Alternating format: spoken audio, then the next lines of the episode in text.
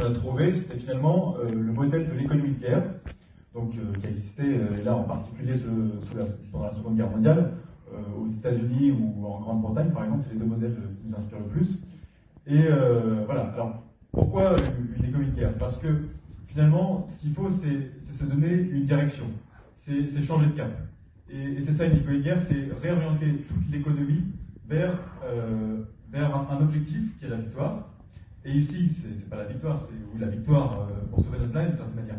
Mais voilà, c'est ça. Donc, qu'est-ce qu'on fait? Parce qu'aujourd'hui, on est, on est fondé sur une économie euh, dite libre. Donc, le seul objectif qui nous anime, c'est que les entreprises puissent faire du profit et qu'on préserve le capital financier et qu'on se fasse augmenter. Mais finalement, il faut donner une fin à cette économie. Il faut donner une fin à cette économie. Et ça, c'est deux choses. Alors, c'est conserver le capital d'une certaine manière naturelle et aussi le capital humain dans le sens, voilà, la santé et, le bien-être.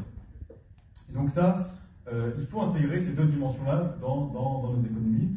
Alors, il y, a, plusieurs choses qui existent. La, la comptabilité euh, triple, on appelle ça, qui est développée par Jacques Rambaud, par exemple, et, Jacques Richard. Euh, Alexandre Rambaud, Et euh, voilà, à partir de là, ça veut dire, voilà, qu'est-ce que c'est une économie de Donc, c'est quatre choses. La première, c'est. Euh, alors, la première. Donc, déjà, c'est euh, une, euh, une mobilisation de toute la population. Voilà. Donc, il y a, tout le monde a un rôle à jouer. Euh, État, entreprise, citoyen, on a tous quelque chose à faire. Et donc là, c'est voilà, le cas euh, pour, le changement climatique. Chaque, agent a son rôle. Le deuxième, c'est quand même une, intervention accrue de l'État et de son, de son, de, son implication dans l'économie et aussi une, certaine planification finalement.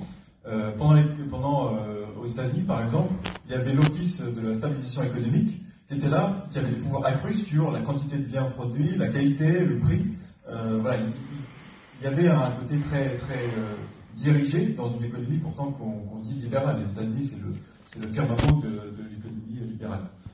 Euh, et aujourd'hui, ce qui peut nous inspirer, c'est les modèles de planification. Alors, pas le modèle de planification soviétique, mais euh, le modèle de planification qui avait existé en France euh, après-guerre, qui peut être une source d'inspiration où l'État se portait garant d'un plan qui était mis en œuvre certes par une bureaucratie, par un système bureaucratique, on peut imaginer des, ressorts plus démocratiques aujourd'hui.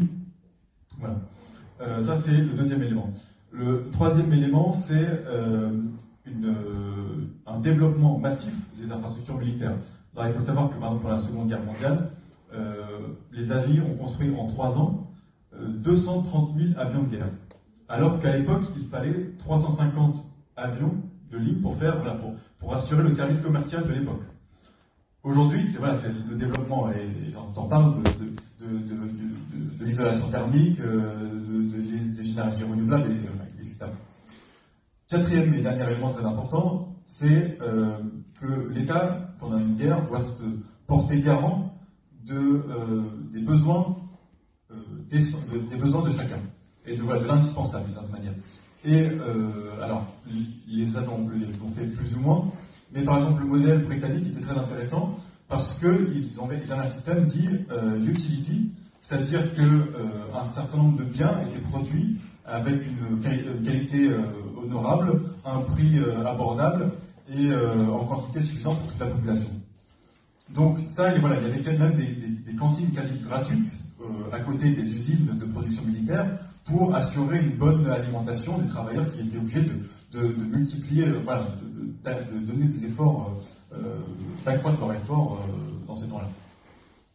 Donc aujourd'hui, c'est quoi? C'est pour le changement qu'il y a à faire, c'est finalement développer un état de providence fort, parce que il faut deux choses. Il faut déjà encaisser le choc de cette transition brutale, et donc il y aura des, pertes, on parlait des pertes d'emplois nécessaires dans certains secteurs qui vont décroître et d'autres qui vont accroître. Comment on assure cette transition Et aussi les chocs euh, qui vont nous tomber sur la tête. C'est-à-dire, voilà, le Covid en est l'exemple euh, typique, voilà, quelque chose qu'on n'avait pas prévu qui, nous tombe sur la tête. Il faut encaisser ces chocs-là et faudra s'adapter à, cette, à, cette, à ces chocs.